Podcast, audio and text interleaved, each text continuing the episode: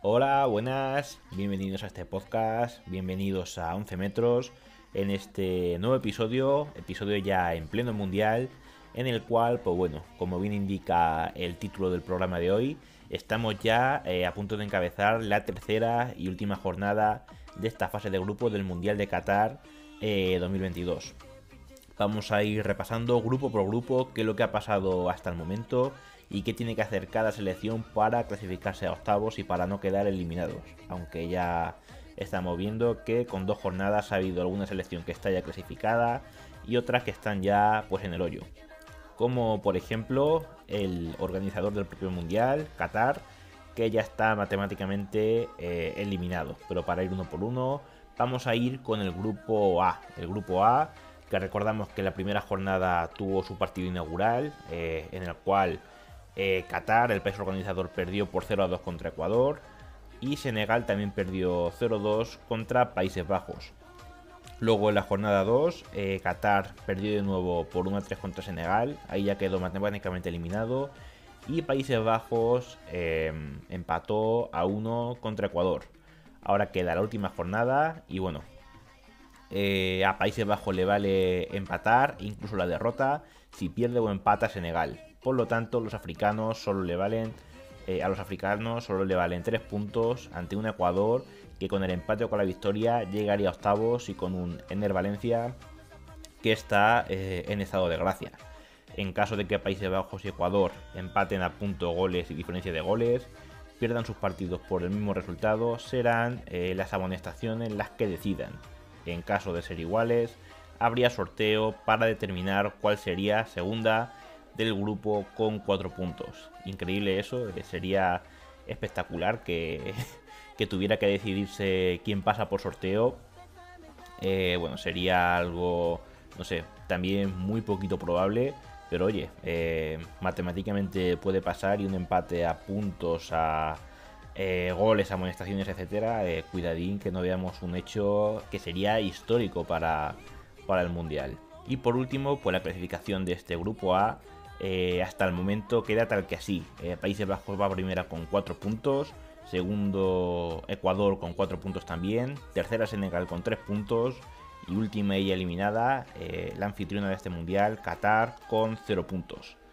luego pasamos al grupo B, en el cual, pues bueno, en la jornada 1 se vio una de las goleadas de este torneo, en la cual Inglaterra venció por 6 a 2 a Irán, y Estados Unidos empató a 1 contra Gales. En la jornada 2, eh, Gales perdió 0-2 contra Irán y Inglaterra y Estados Unidos eh, empataron por 0-0. Eh, y de cara a la última jornada, pues el choque entre Irán y Estados Unidos va a ser decisivo. Las cuatro selecciones del grupo B llegan con opciones a la última jornada este martes a las 8 horas, aunque la que más fácil lo tiene el actual líder, se trata nada más y nada menos que de la campeona del año 1966 de Inglaterra.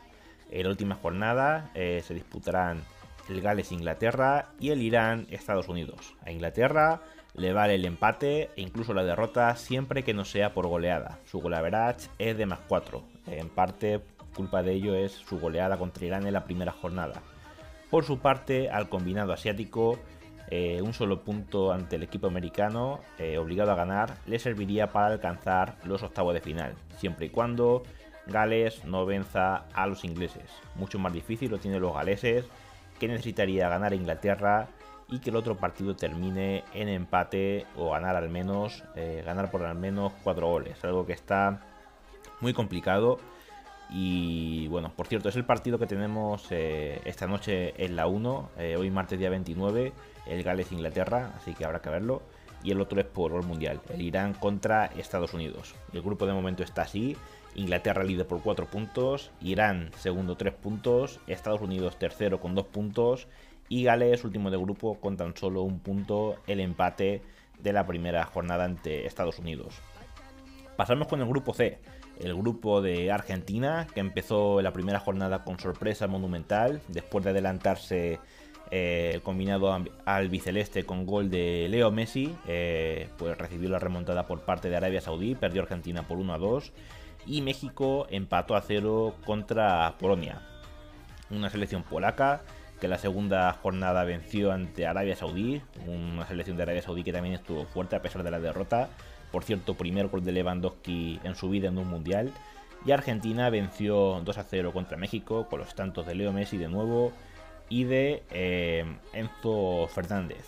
Y bueno, de cara a la jornada 3, pues Argentina tenemos que decir que se la juega. El tercer grupo llega al último partido, miércoles a las 8 de la tarde-noche, con todo por decidir y todos los ojos apuntan a Argentina, que podría quedarse fuera. La albiceleste, segunda con 3 puntos, se mide a Polonia, líder con 4, a la vez que se disputará el, Arabia Saudí con 3 puntos contra México, que tiene solamente eh, un punto. Polonia estará en octavos con eh, victoria o empate, aunque una derrota serviría al equipo de Lewandowski si México gana sin golear a Arabia Saudí. Y bueno, los polacos se, se medirán a Argentina, equipo eh, muy, muy, muy necesitado de la victoria para lograr el pase sin complicaciones, aunque le valdría un empate siempre que Arabia Saudí no gane. En el otro encuentro, eh, las cuentas son claras. Arabia se clasifica si gana o si empata y pierde Messi y compañía. Y México necesita ganar y una derrota de Argentina, aunque podría clasificarse con un empate del albiceleste si golean a los saudíes. Y bueno, el grupo de momento está tal que así a falta de la última jornada. Polonia líder con 4 puntos, Argentina segunda con 3 puntos, Arabia Saudí tercera con 3 puntos y México cuarta última con eh, un solo punto que es pues del empate con Polonia en la primera jornada. Vamos con el grupo D, el grupo de la actual campeona del mundo, de Francia. Una Francia que, bueno, eh, bueno, la primera jornada, el primer partido que hubo fue un empate a cero entre Dinamarca y Túnez. Luego sí jugó Francia, que a pesar de empezar perdiendo, pues remontó, ganó por 4 a 1. Y en la segunda jornada, eh, Túnez perdió por 0 a 1 contra Australia. Y Francia, en un partido muy, muy igualado, volvió a vencer por 2 a 1 contra Dinamarca, eh, una selección que jugó muy fuerte, pero que no pudo, sin embargo, contra la actual campeona del mundo, que rompe esa maldición ¿no? de que los campeones del mundo perdían en fase de grupo. Ya lo vimos con Alemania, lo vimos con España, lo vimos con Italia. En 2002 pasó también con Francia. Eh, parece que los que llegan a un mundial como campeones empiezan muy muy flojos pero Francia de momento está con un como un tiro con eh, Mbappé y compañía, que la verdad es que están haciendo un torneo bastante decente ante la lesión de Karim Benzema. Bueno, eh, en el grupo D pues se la juegan Australia, Dinamarca y Túnez. Las tres tienen opciones de pasar, aunque la única que está matemáticamente clasificada es Francia, la campeona del mundo. El grupo D eh, llega al último partido, miércoles a las 4, con una selección clasificada, Francia, por lo que será su rival Túnez con un punto y los protagonistas del Dinamarca-Australia las que se jueguen eh, la otra plaza en octavos. Con Francia fuera de los cálculos, Australia se convierte en la gran candidata a lograr el otro billete a octavos. Los soqueros eh, lo lograrían con una victoria o empate. Perder es la única opción para que Dinamarca, eh, para que sea Dinamarca la que continúe con vida en el Mundial, lo mismo que necesita Túnez, ganar y esperar a que Dinamarca gane o empate, y se decidiría por la diferencia de goles con los daneses o con los australianos. De momento eh, el grupo está tal que así, primera de grupo y ya clasificada para octavo Francia, aunque matemáticamente aún no es primera de grupo. Eh, Australia segunda con tres puntos, tercera Dinamarca con solamente un punto y también con un solo punto eh, Túnez que está en esa última posición, aunque bueno, también con opciones matemáticas de pasar a la siguiente ronda. Vamos con el grupo E, el grupo E de España, donde juega eh, mi Españita, que bueno, eh, va líder del grupo. Vamos con lo que pasó en la primera jornada. empezó con sorpresa monumental, ya que Alemania palmó por 1 a 2 contra Japón, a pesar de adelantarse y de marcar otro gol de Haver, aunque fue anulado por fuera de juego. Y el segundo partido de la primera jornada, eh, a ese sí que me sorprendió, no me lo esperaba para nada. España venció por 7 a 0 a Costa Rica, paliza tremenda y bueno, eh, no sé. Bien por Luis Enrique, yo la verdad es que no me lo esperaba. Eh, soy de los que ya pensando desde ya, desde antes de empezar el mundial, que esa convocatoria era muy muy arriesgada, que hay jugadores muy buenos que se quedaron fuera, pero no sé, eh, sorpresa increíble y, 7-0 contra Costa Rica, eh, sin comentarios y mi 10 en mi enhorabuena para Luis Enrique. En la segunda jornada, pues eh, nueva sorpresa, ya que Japón, que había ganado a Alemania, perdió por 0-1 contra Costa Rica, que es la que haya perdido por 7-0 contra España. lo he dicho sin palabras también. Y España empató a 1 contra Alemania. Se adelantó al principio de la segunda parte con gol de Morata, pero eh, les empataron, así que, pues bueno, eh, pasaron, además es un empate muy tardío, fue en el minuto 83 si no me equivoco, que España estaba ya matemáticamente en octavos y Alemania matemáticamente fuera, y ahora pues Alemania eh, no está tan fuera y España también matemáticamente pues, puede caer.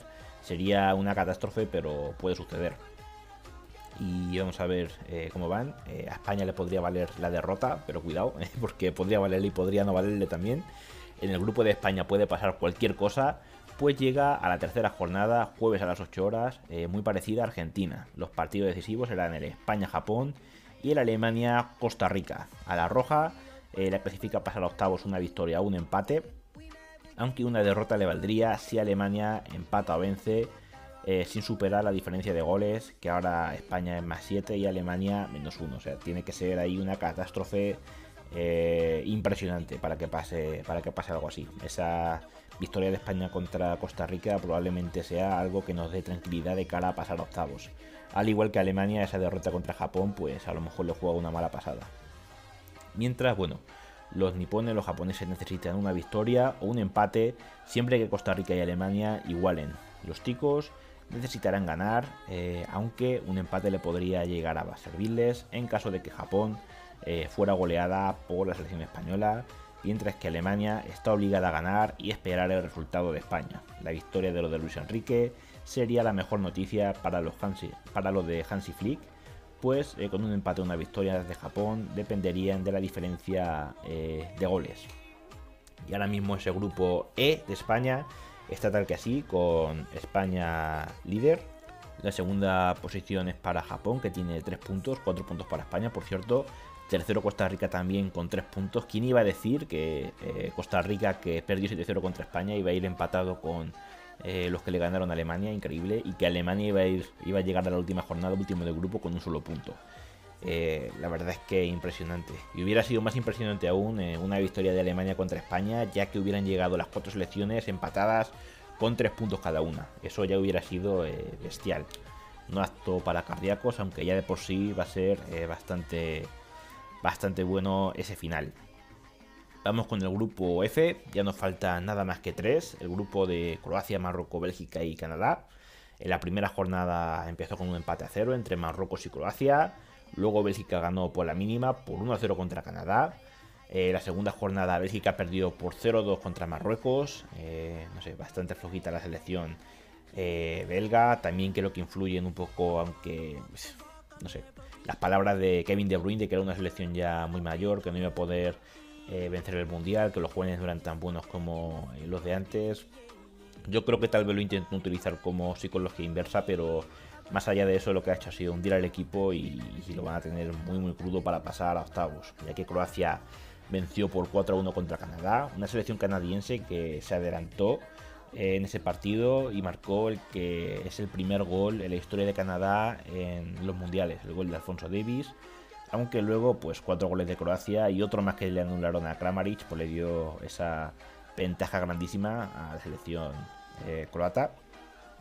Y bueno, así quedaron los partidos de las dos primeras jornadas. Eh, bueno, en el grupo F se la juegan sobre todo Croacia, Marruecos y Bélgica, ya que Canadá está matemáticamente eliminada también, como Qatar. El sexto grupo solo tiene dos plazas para tres candidatas, pues Canadá, por lo dicho, perdió todas las opciones en la segunda jornada ante Croacia y eso que se adelantaron. Los partidos del tercer turno a las 4 horas serán Croacia, Bélgica y Marruecos, Canadá.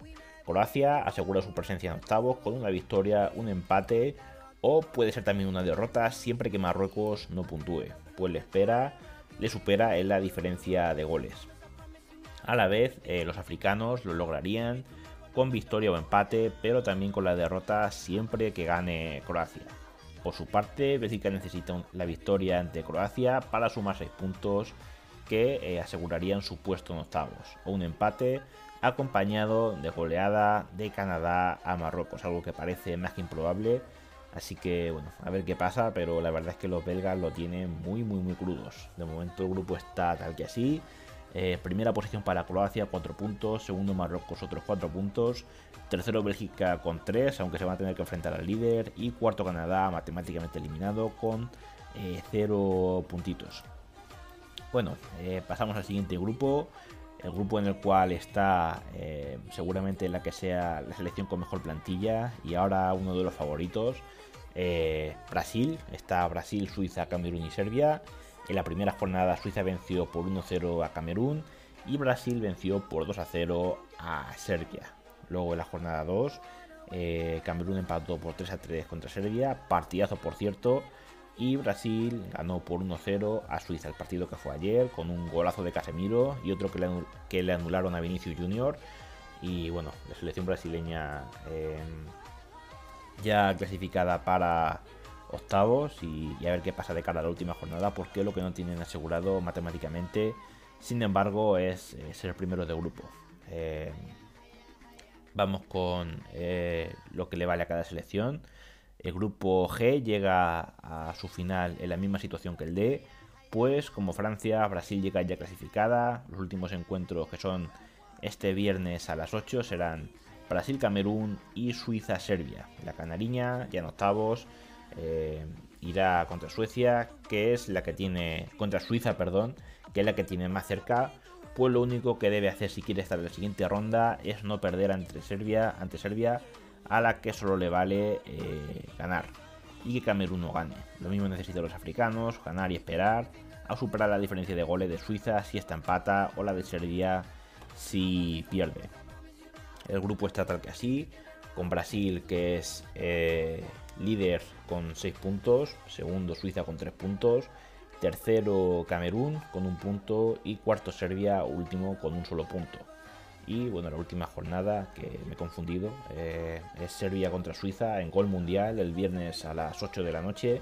Y a la misma hora en la 1 juega la Canariña, juega Brasil, Camerún contra Brasil.